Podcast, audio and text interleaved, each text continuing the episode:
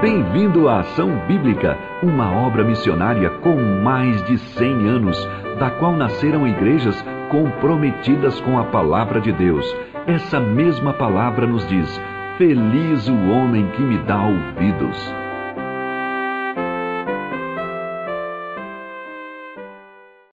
Vamos lá, abre sua Bíblia em Marcos capítulo 3, eu estou abrindo aqui a minha.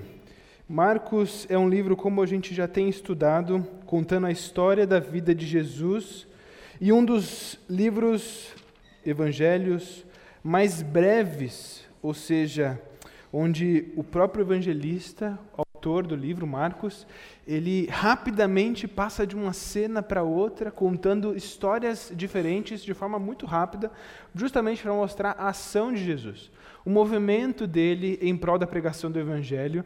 E ao longo da nossa história, na verdade, na última pregação, nós vimos que Jesus ele estava em extrema perseguição ao longo da sua caminhada. Mas nessa mensagem de hoje, versículo 3 a 7, nós temos uma pausa nessa caminhada rápida de Jesus para tantos lugares, onde Marcos ele para e, e contempla tudo aquilo que Jesus já é, aquilo que ele já tem pregado mas também aquilo que ele está para fazer nos próximos capítulos. É, alguns comentaristas dizem que esse trecho é como se fosse um sumário no meio do livro. Você já leu um livro? Tem aquela primeira página, assim, lá no, no começo, aí tem a lista de capítulos, assim, um sumário. Basicamente, esse trecho é como se fosse um sumário, antevendo tudo aquilo que vai acontecer e, ao mesmo tempo, recapitulando, de certa forma, é, o que já aconteceu, mostrando onde Jesus está no meio dessa história. Vamos ler o texto de Marcos, capítulo 3, de 7 a 12, e vamos ver como os Espíritos vão afirmar que Jesus é o Filho de Deus. Versículo 7 em diante diz o seguinte, Marcos 3, 7.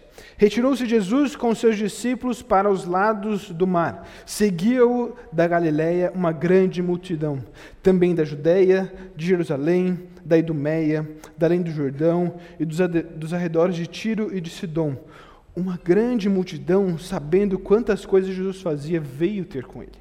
Então recomendou aos seus discípulos que, lhes, que, lhe tiver, que lhe tivessem pronto um barquinho, por causa da multidão, a fim de não comprimirem pois curava a muitos, de modo que todos os que padeciam de qualquer enfermidade se arrojava a ele para o tocar. Também os espíritos imundos, quando o viam, prostravam-se diante dele e exclamavam: Tu és o Filho de Deus. Mas Jesus lhes advertia severamente que não expusessem a publicidade. Vamos orar?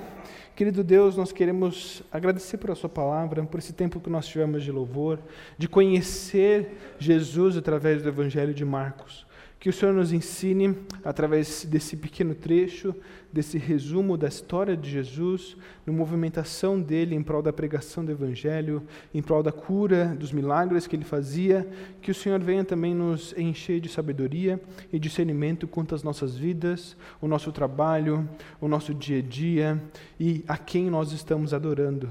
Que seja sempre o Senhor. Em nome de Jesus que eu oro. Amém. Queridos, como eu disse, o título dessa mensagem, Jesus, o Filho de Deus. O tema dessa mensagem vai justamente é, concorrendo em prol daquilo que os espíritos imundos falaram lá no fim do nosso trecho, que afirmava Jesus, o Filho de Deus.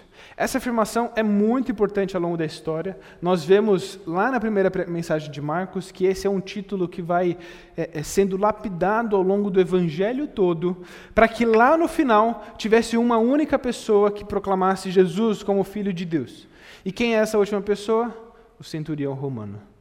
Roma é o, o o propósito dessa carta, perdão, dessa carta não, desse evangelho. Marcos está escrevendo para cidadãos romanos a história de Jesus Cristo. Por isso que ele faz de forma tão rápida, ou seja, os romanos querem ação, querem ver Jesus se movimentando. O que de fato Jesus fez? Essa é a grande pergunta dos romanos. Mas quem é esse Jesus também é muito importante, é por isso que Marcos, o autor do Evangelho, João Marcos, ele deixa para o final essa última declaração de nada mais nada menos que um centurião romano. Mas, diante dessa declaração dos espíritos imundos, nós não vemos um povo ainda falando isso, Nós não vemos um povo se, se amultuando ao redor de Jesus dizendo: Você é o Filho de Deus. Isso não acontece. Tem um, um, um paralelo entre os espíritos e o próprio povo nesse, durante essa história que nós lemos, esse trecho da vida de Jesus. Mas vamos como a gente sempre faz comigo aqui, lendo versículo a versículo, de pouquinho em pouquinho, tentando entender um pouco dessa história, tentando entender o que, que se passou, o que, que Marcos quer trazer para nós também de ensinamento. Vamos ler o versículo 7 e 8 mais uma vez e observar então esses detalhes expostos. Versículo 7, novamente, diz o seguinte. Retirou-se Jesus com seus discípulos para os lados do mar. Seguiu da Galiléia uma grande multidão também da Judéia, de Jerusalém, da Idumeia, da além do Jordão, dos arredores de Tiro e de Sidom.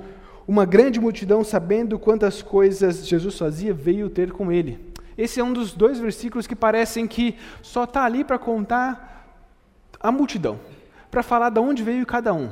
Parece uma lista onde seria mais fácil se tivesse uma imagem com vários pontos geográficos apontando para Jesus.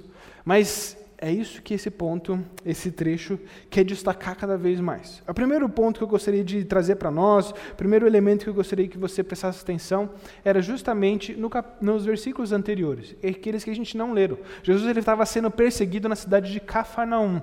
E naquele momento, os fariseus estavam na sinagoga junto com Jesus. Jesus opera um milagre no sábado e nessa narrativa, os fariseus eles se reúnem depois desse milagre, depois dessa situação no, no, sábado, eles se reúnem e afirmam: vamos matar Jesus. Talvez eles não tenham falado isso de boca para fora, tão claramente, mas Jesus sonda o coração e sabe daquilo, daquela perseguição que está assolando aquele, naquele momento. E ele fala assim: vamos para a praia. Ele chama os seus discípulos, vamos para a praia. De certa forma, é até engraçado ele falar isso, porque Cafarnaum fica na praia, fica naquele é, é, entorno, ele é uma cidade beira-mar. Então, o que Jesus está querendo trazer aqui para nós é: vamos sair da sinagoga, vamos sair desse, desse local onde eu estou sendo perseguido e vou para um lugar mais ermo, né? um lugar mais deserto, um lugar onde esses líderes religiosos não estão, um lugar neutro, onde eu posso pregar a mensagem e fazer milagres. Um outro paralelo interessante dessa história com o trecho anterior, quem estava perseguindo Jesus? Os líderes religiosos, os fariseus, os mestres da lei, aqueles que estavam na sinagoga anunciando a palavra de Deus recorrentemente. Eles estavam perseguindo Jesus. Mas Jesus ele se desloca para o da praia, para um, para um lugar mais neutro. Quem vai atrás de Jesus? Quem segue Jesus? Uma grande multidão. O que nos mostra que a perseguição nesse momento da vida de Jesus, ele está muito embrionária, ou seja, só os líderes religiosos estão ali atrás de Jesus, buscando matá-lo de fato, mas o povo todo, todo Israel, ninguém liga o que esses caras estão falando. Eu vou seguir Jesus, eu vou atrás de Jesus a gente percebe ao longo do próprio texto que a motivação do povo já não era muito correta, mas eles estavam atrás de Jesus. Nós vemos ver, e você já leu, creio que você tenha prestado atenção, o povo estava atrás de milagre. Era isso que o povo queria. Mas Jesus ele tinha um plano a mais. Mas vamos continuar lendo esse versículo aqui, do 7. Ele fala os locais: Galileia, Judeia, Jerusalém, Idumeia, além do Jordão, que é um, um em outras versões pode achar Pereia, talvez. Tiro, Sidom são locais ao norte da Galileia, ao sul de, de Jerusalém, ou seja, a extensão da fama de Jesus é enorme. E tem um porquê ele ter colocado esses, essas palavras aqui, esses locais, fazendo um paralelo com João Batista. João Batista também pregava uma mensagem de arrependimento. Mas no texto de, do capítulo 1 de Marcos, fala da extensão da fama de João Batista, que vinha de toda Jerusalém e da Judéia. Toda Jerusalém e Judéia vinha se reunir em torno de João Batista para escutar a mensagem de arrependimento. Mas quem se reunia ao redor de Jesus? Judéia, Jerusalém, Galiléia, Pereia, todo mundo todo o mundo conhecido estava ali ao redor de Jesus. Todo mundo, basicamente com influência judaica, estava ao redor de Jesus. Até o momento da história, até o momento dessa parte do capítulo 3, versículo 7 a 12, Não me parece que Marcos já tenha contado Jesus indo para Sidom, ou até mesmo lá para o sul, ali para as terras da Idumeia. Isso não está sendo narrado ainda, o que nos faz, inclusive, inclina a olhar para esse texto como, como eu disse, um sumário daquilo que vai vir e daquilo também que já está acontecendo de forma é, boca a boca, né? Vai, um vai viajando, vai contando, vai contando, e as pessoas vão conhecendo. Nesse momento, o povo todo se reúne ao redor de Jesus, enquanto os fariseus estão sozinhos, isolados, na sinagoga. No, é claro que eu imagino que eles não estejam sós, é só a gente traçar esse paralelo. Quem está seguindo Jesus? Todo o povo de Israel. E quem está perseguindo Jesus? Aquele poucos líderes religiosos. As afirmações de Jesus, elas estavam causando tanto desconforto para esses líderes, mas para o povo eles nem se importavam. Na verdade, o povo tinha outros interesses. Uma grande multidão, versículo outro, dizia: Uma grande multidão, sabendo quantas coisas Jesus fazia, veio ter com ele.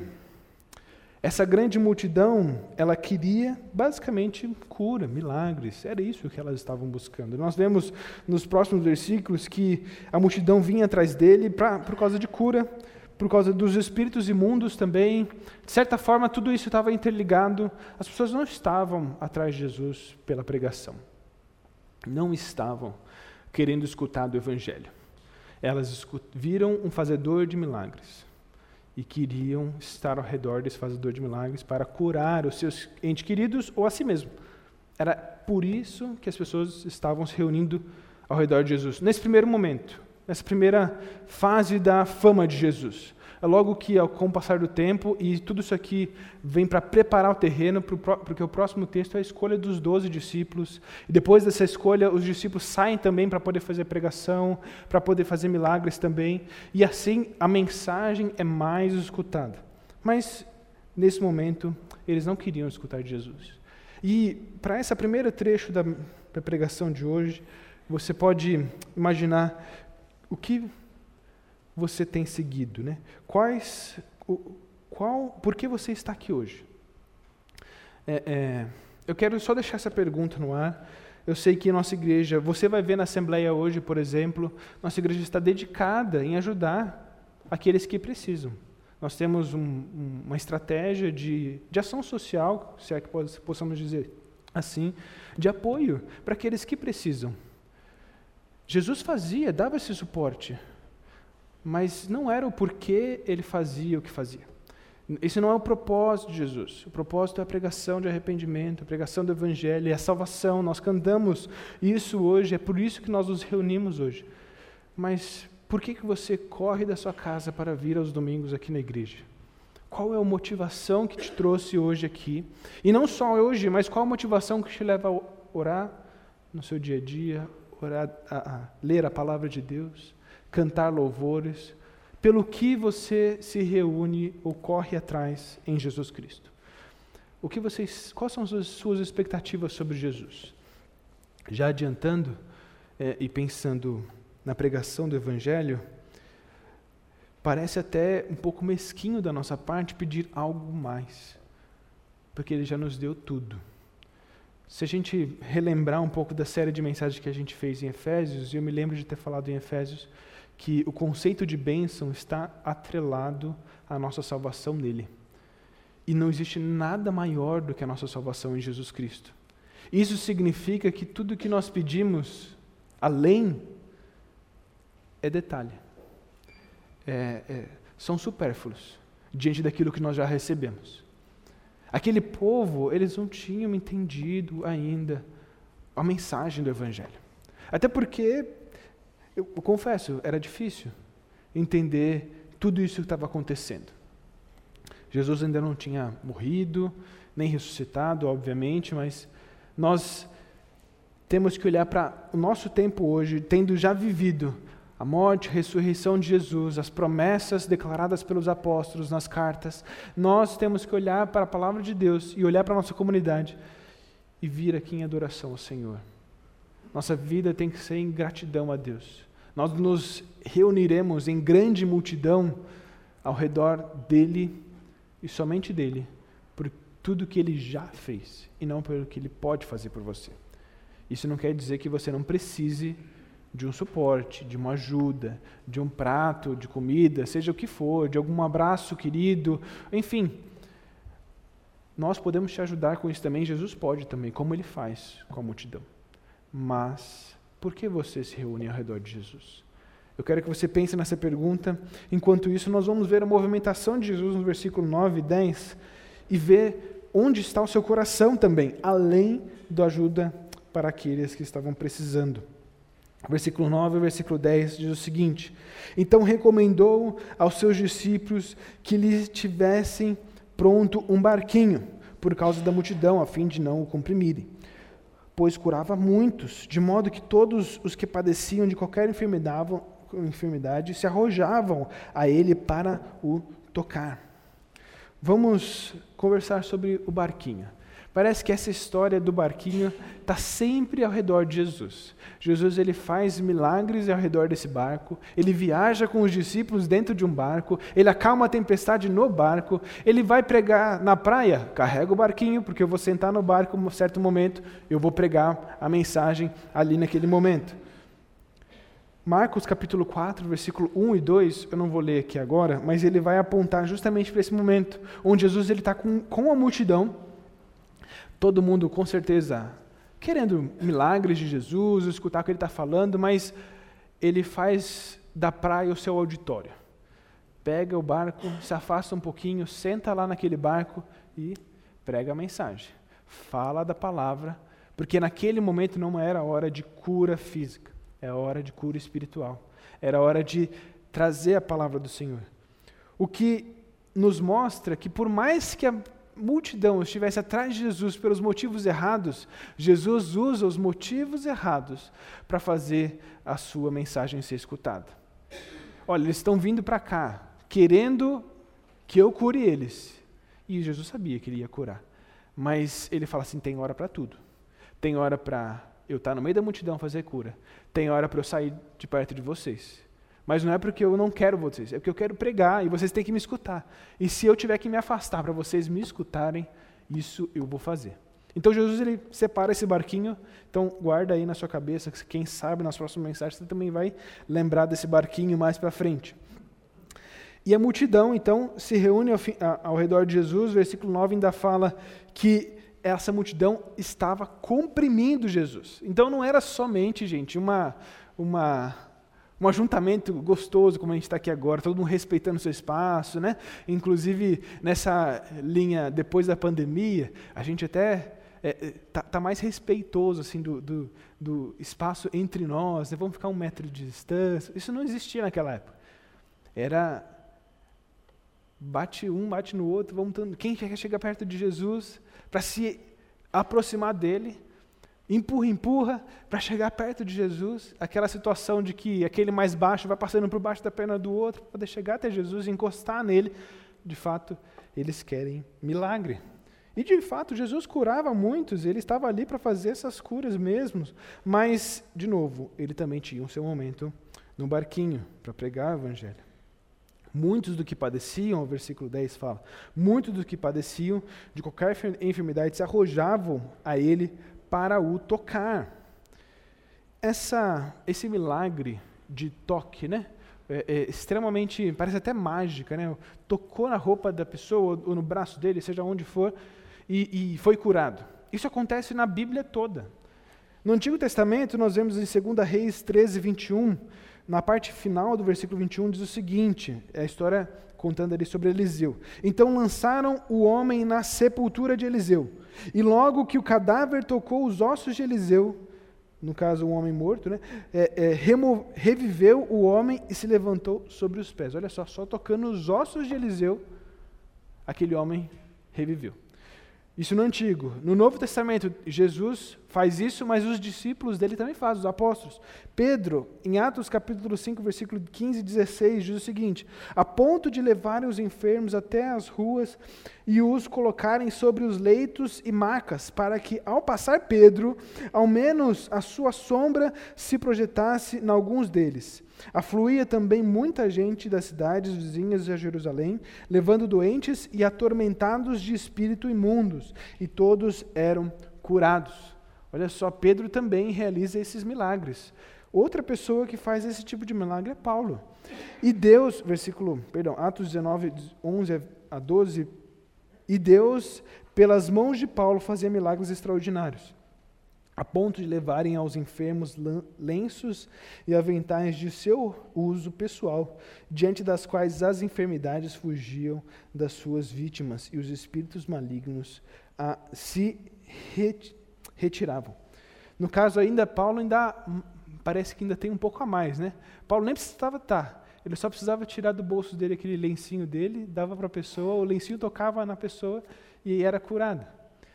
Gente, o versículo 11 de Atos 19, para mim, é decisivo para a gente entender como é que funcionavam esses milagres. Versículo 11 de Atos 19 diz, diz o seguinte: E Deus, pelas mãos de Paulo, fazia milagres extraordinários. Não era Paulo, era Deus. Nunca foi Pedro também, era Deus. Nunca foi nem Eliseu, sempre foi Deus. Sempre Deus. Deus é quem faz milagres. E pode fazer milagres hoje, com certeza. Ele é um Deus de milagres também, ainda hoje. Mas, preste atenção. Hoje em dia tem muita coisa rolando. Tem muita gente sensacionalizando essa, essa cura, esses milagres. E, e, eu gostaria de que você abrisse comigo, eu lembrei de algum trecho que eu queria ler com vocês, Atos 19, também é o trecho de Paulo, mas ele vai nos ajudar a discernir essa situação que nós vivemos. É um parênteses dentro dessa mensagem, mas eu acho importante, tendo visto o nosso contexto. Atos 19, versículo 11 e 12, eu vou ler agora o 13 em diante. Atos 19, 11, 12, a gente já leu, no caso o texto onde Paulo dava uma peça de roupa. Aí agora, versículo 13, abra suas Bíblias em Atos 19, 13. E alguns judeus exorcistas ambulantes tentavam invocar o nome do Senhor Jesus sobre os processos de espíritos malignos, dizendo: Conjuro-vos por Jesus, a quem Paulo prega. Os que faziam isso eram sete filhos de um judeu chamado Seva, sumo sacerdote. Mas o espírito maligno lhe respondeu: Conheço Jesus e sei quem é Paulo, mas vós, quem sois? Com esse trecho eu queria fazer uma menção aqui, uma, uma avaliação para você, quando estiver vendo essas cenas de, de sensacionalismo em cima das curas, avalie. Primeiro, considere o seguinte: Deus é um Deus de milagres. Ele pode sim fazer milagres. Segundo, os milagres e a expulsão de demônios estavam sempre ligados no texto, tanto de Paulo, quanto de Jesus, quanto de Pedro, estava sempre ligado. Se, sei lá, você ligou em algum canal de televisão aberto e você vê alguma, algum situação dessa, saiba o seguinte: em quesito de cura, é fácil enganar.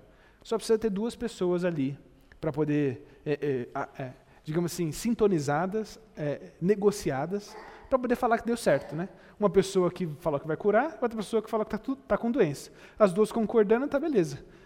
Enganou todo mundo. Agora, é difícil um homem, um pregador, negociar com os espíritos imundos.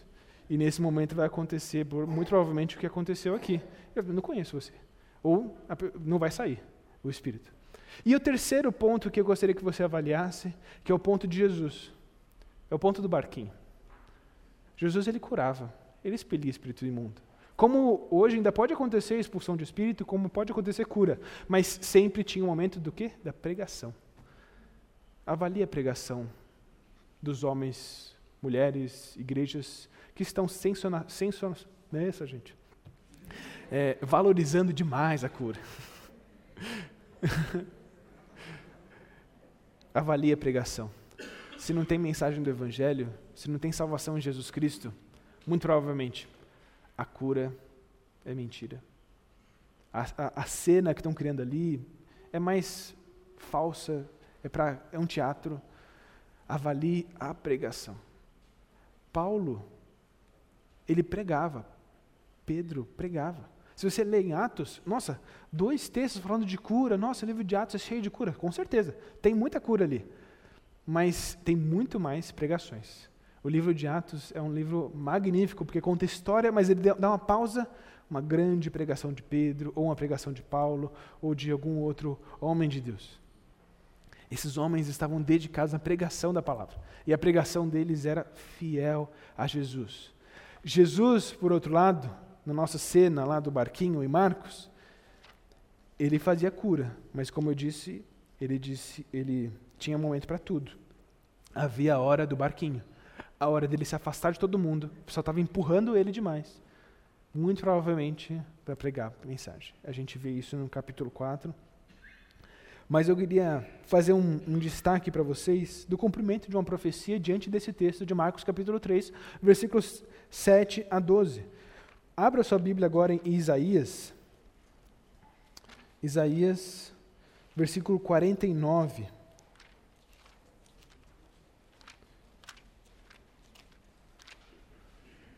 Perdão, Isaías capítulo 49, falei versículo, né? Isaías capítulo 49, versículo 6.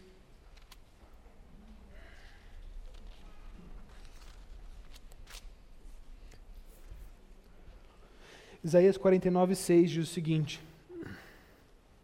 Sim, diz ele, pouco é os seres do meu servo, para restaurares as tribos de Jacó e tornares a fazer os remanescentes de Israel. Também te dei como luz para os gentios, para seres a minha salvação até a extremidade da terra. Os povos da qual Marcos destaca, entre a Idumeia, Pereia e tantos outros, eram povos mistos entre judeus e gentios. Jesus, nesse momento, já está cumprindo essa profecia de que muitos iriam se reunir ao redor dele, muitos, inclusive, dos gentios, dos não-judeus.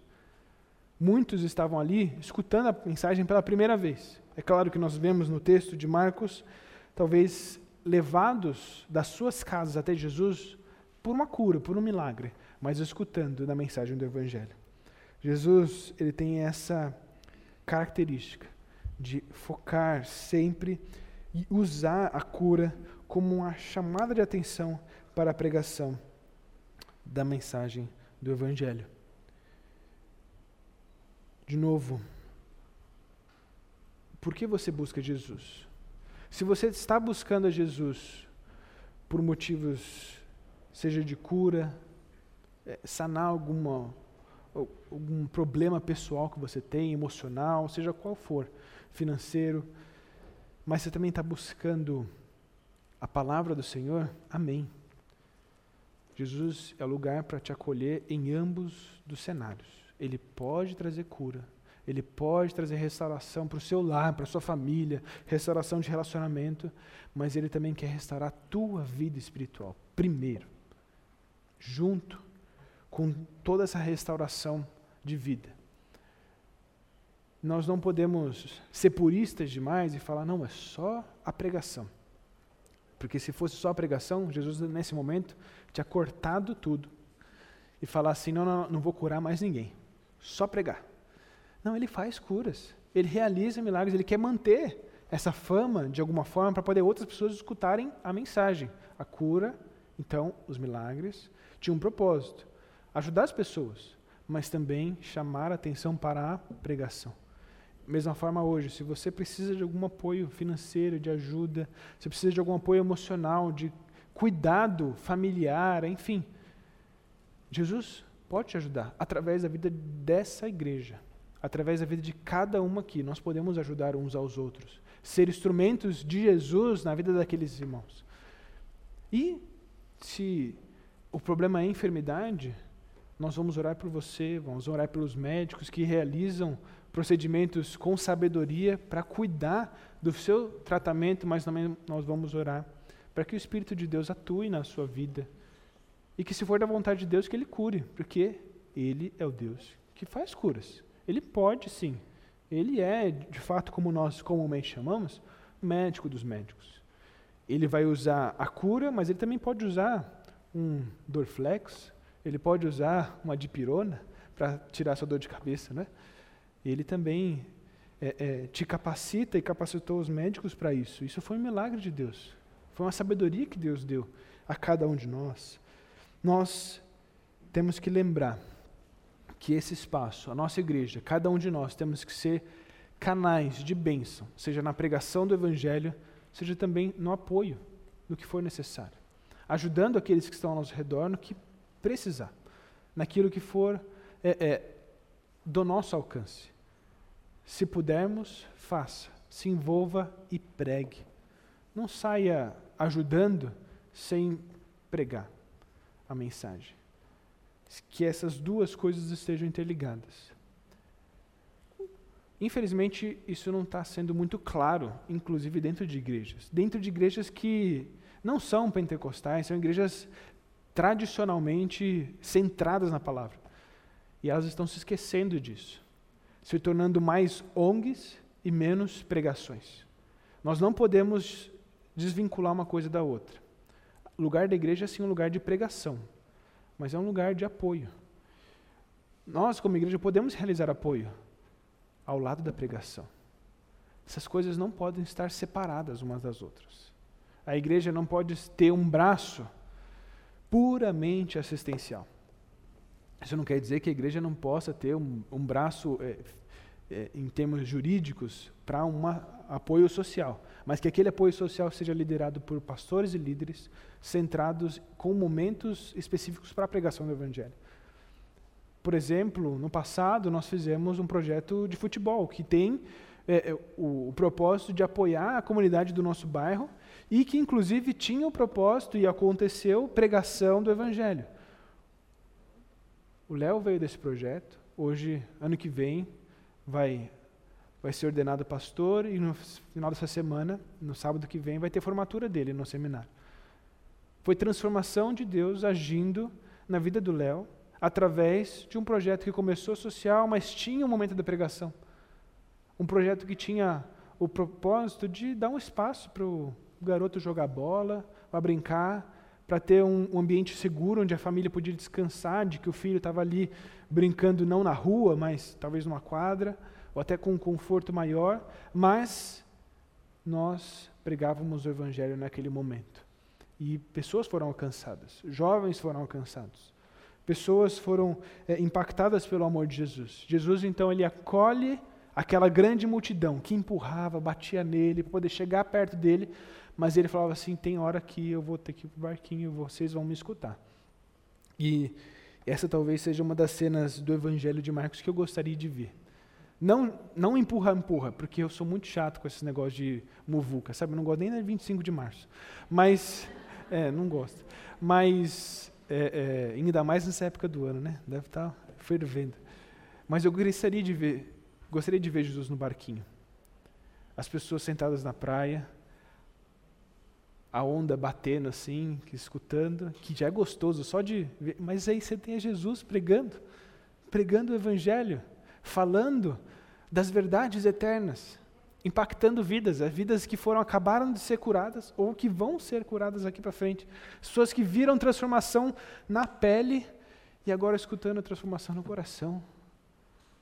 Nós temos que ser esses canais de bênção físico e espiritual na vida dos outros, como Jesus também foi.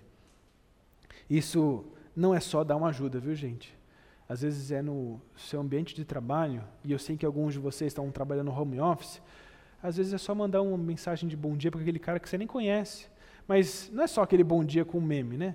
É, desenvolve um pouco o assunto. Como é que você está essa semana? Quero orar por você, quero conversar contigo. Liga para ele para resolver coisas de problema de trabalho. Fala assim, cara, eu estou com um problema aqui, posso orar com você? Não, sei. É, é, encontre mecanismos de abençoar aquela vida daquela pessoa que talvez esteja sozinha na sua casa trabalhando. Da mesma forma, no trabalho, na, na baia do lado, né? Eu trabalhei muito tempo eu, com, em escritórios que era aquele salão com um monte de baia assim. E às vezes a gente entra, só, vê, só conversa com o pessoal na hora do almoço.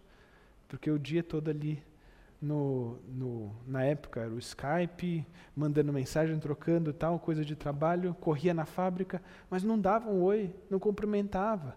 Era aquela objetividade pura do ambiente de trabalho que você não vê a pessoa, você vê a tarefa, você vê o, o, o problema que está acontecendo, aquele pepino, aquele grande alerta. Não, não, calma, tem pessoas ali, você pode acalmá-la, ajudar ela a discernir o que está acontecendo, orar pela situação, esses problemas que às vezes tiram o nosso sono. Seja um canal de bênção na vida das pessoas ao seu redor. E o versículo vai continuar, versículo 11, para falar dos espíritos imundos. E como eu disse, tanto Paulo quanto Pedro, tanto, todas as curas estavam ligadas à, à, à cura enfermidade, né? E os espíritos imundos estavam sempre ligados, da mesma forma com Jesus. Versículo 11 diz o seguinte: Também os espíritos imundos, quando o viam, prostravam-se diante dele e exclamavam: Tu és o filho de Deus.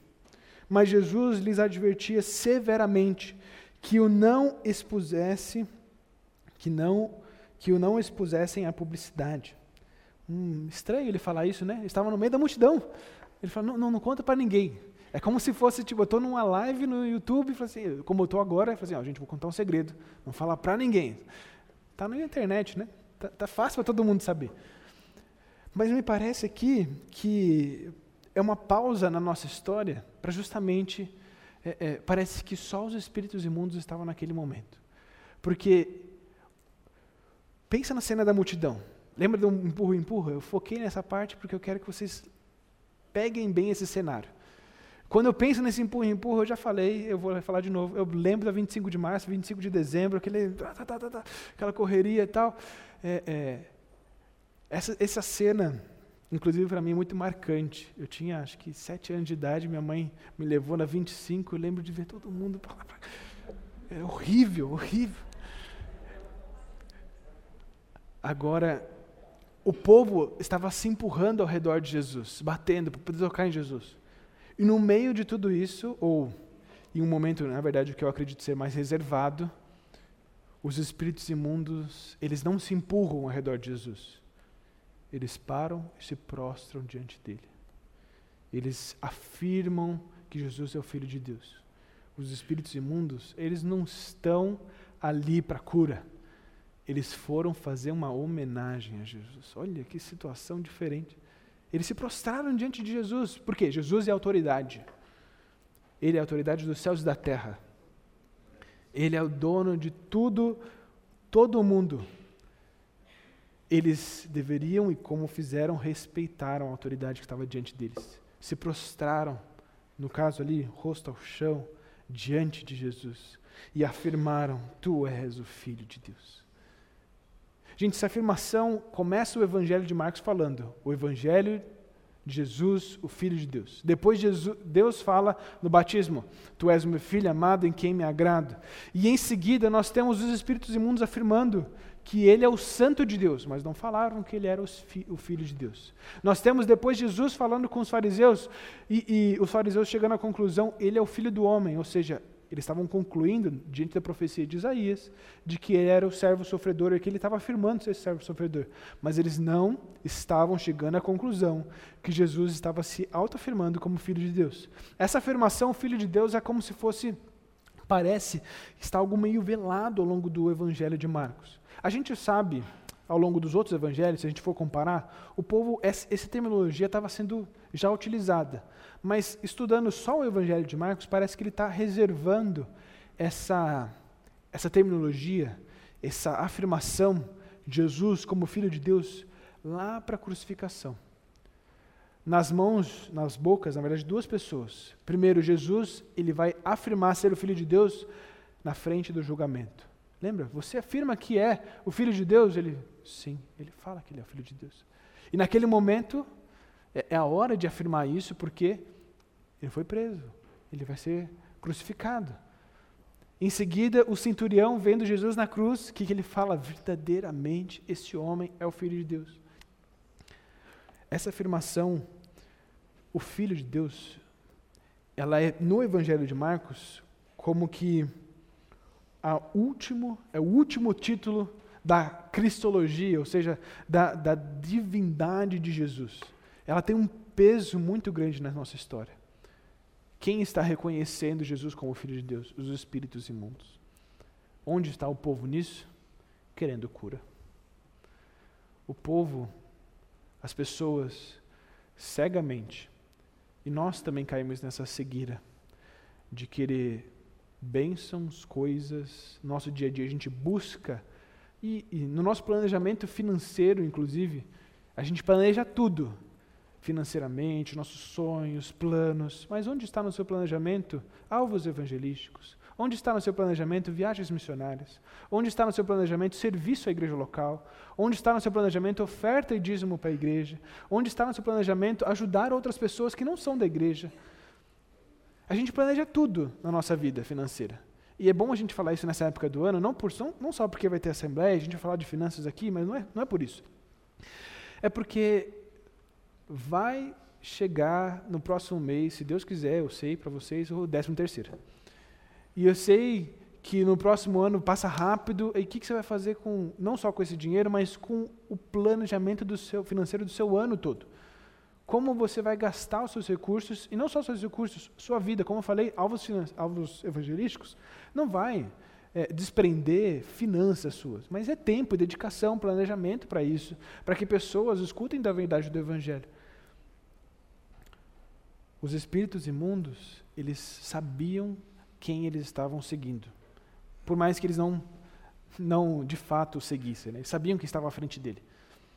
O povo seguia Jesus pelos, pelas curas e pelos milagres. Nós, muitas das vezes, seguimos a Jesus, vemos, podemos vir à igreja local, ler a palavra, cantar bonitos louvores, concordar com pregações, mas durante a semana nós vivemos como se Deus não fosse o nosso Senhor, como se Ele não fosse é, é, o Filho de Deus como se ele não fosse a maior autoridade com a qual nós devemos nos prostrar diariamente.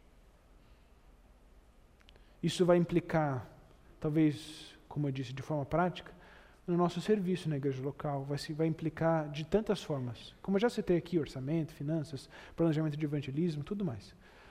Mas a sua devoção a Deus, o seu tempo de se prostrar ao Senhor, o seu tempo de oração, leitura bíblica diária, ele tem que ser preservado e cuidado.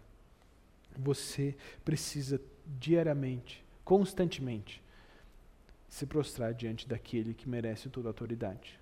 Diante daquele que tem o maior título de todos, o Filho de Deus. Só Ele tem essa autoridade.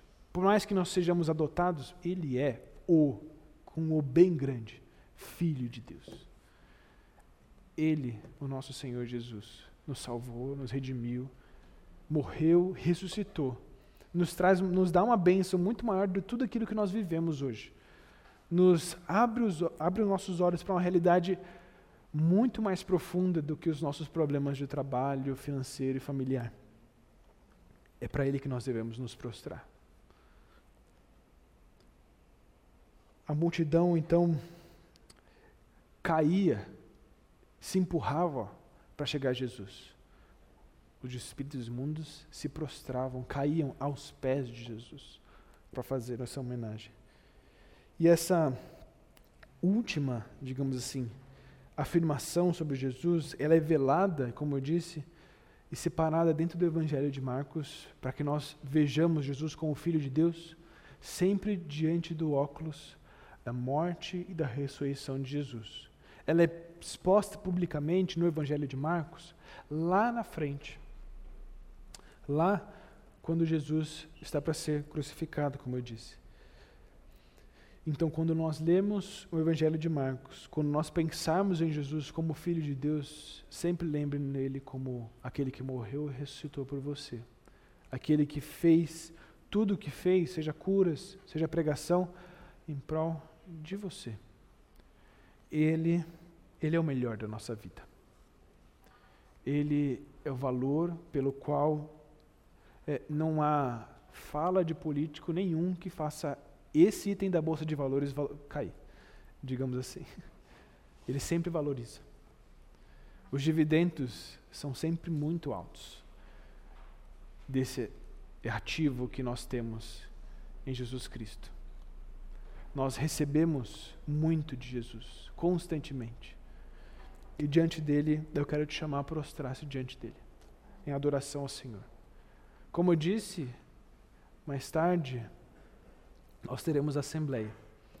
Assembleia a gente vai ver coisas, finanças, mas já adiantando, desculpa o pessoal que vai coordenar a assembleia aí, mas aproveitando as, o momento, foi com base de muita oração, sabedoria, que os meus irmãos do Conselho de Presbítero pensaram nesses valores. Não porque é, é, é na igreja, é porque são recursos que Deus já deu e recursos que nós planejamos para que Deus, daquilo que Deus vai dar, em prol do reino de Deus. Nós também devemos ter essa mesma postura na nossa vida, planejando tudo para a glória de Deus, planejando cada aspecto da nossa vida, levando sempre graça e bênção, ajuda para as pessoas ao nosso redor, olhando para a pessoa que está do seu lado e compartilhando amor, ajudando, estendendo a mão quando for necessário, dando suporte uns aos outros. É para isso que a nossa igreja existe. Para, de certa forma, como os espíritos imundos, sempre declarar, se prostrar diante do Deus Altíssimo e falar assim: Tu és o, o motivo pela nossa vida. É engraçado a gente chegar no final da mensagem e falar assim: Nossa, a gente tem que ser igual aos espíritos imundos. Mas parece que as pessoas na pregação, no, no texto, elas estavam cegas pelas bênçãos, pelas coisas. Se você tem algo a mais, se você tem algum recurso financeiro que te dá uma tranquilidade, talvez você não estou passando por necessidade, não deixa aquilo que você tem te cegar. Não deixa. Não deixa. Se você tem algo de bom, tranquilidade financeira na sua vida, renda glórias a Ele porque é Ele que te deu. Por mais que no seu lerite está pagando lá empresa, sei lá, Sabesp, chutando uma aqui, né? Não tem ninguém trabalhando na Sabesp aqui. Mas é, é Deus que está pagando seu salário. Sempre foi, sempre vai ser. Ele que te sustenta, sustenta sua casa, sustenta sua vida espiritual. Renda glórias a Ele. Não se esqueça disso. Vamos render glórias ao Senhor, vamos declarar com essa próxima música, queria chamar o pessoal do louvor declarar que Jesus, da nossa vida, Ele é o melhor. Ele é o maior valor que nós possuímos. Declarar que Jesus é o Filho de Deus. Vamos orar? Em seguida, o pessoal do louvor já pode cantar. Querido Deus, nós queremos te render glórias, declarar que o Senhor é o soberano sobre a nossa vida. O Senhor é o motivo pelo qual nós nos reunimos. Nós sabemos que o Senhor opera cura, milagres, tem a capacidade de sanar é, é, problemas financeiros, problemas é, familiares. O Senhor pode fazer tudo isso e nós oramos para que, se for da tua vontade, que o Senhor o faça. Mas nós nos reunimos essa manhã para nos prostrarmos diante do Senhor e declarar que o Senhor é o nosso melhor. O Senhor é o melhor que pode haver na nossa vida. Não existe nada, nada em nós, nada no nosso trabalho, nada naquilo que nós temos ou que nós não temos que possa ser mais valioso do que o Senhor. Que o Senhor venha é, é, nos motivar dia a dia a, a, a ter essa, esse tempo de se, de se prostrar diante do Senhor, se colocar aos teus pés, seja de joelho ao lado da nossa cama seja antes de dormir lendo a Bíblia, orando, seja no nosso ambiente de trabalho, compartilhando o Evangelho, ajudando aquele necessitado que está ao nosso redor, o nosso irmão querido, servindo na igreja local, seja onde for, o Senhor tem que ser o motivo do nosso, do nosso prostrar. E a nossa boca, a nossa vida tem que declarar que, independente se o Senhor dá cura ou não, se o Senhor dá recursos ou não, que se, se o Senhor dá é, aquilo que nós planejamos ou não, tudo nós rendemos ao Senhor e nos prostramos diante do Senhor e declaramos que Jesus é o Filho de Deus.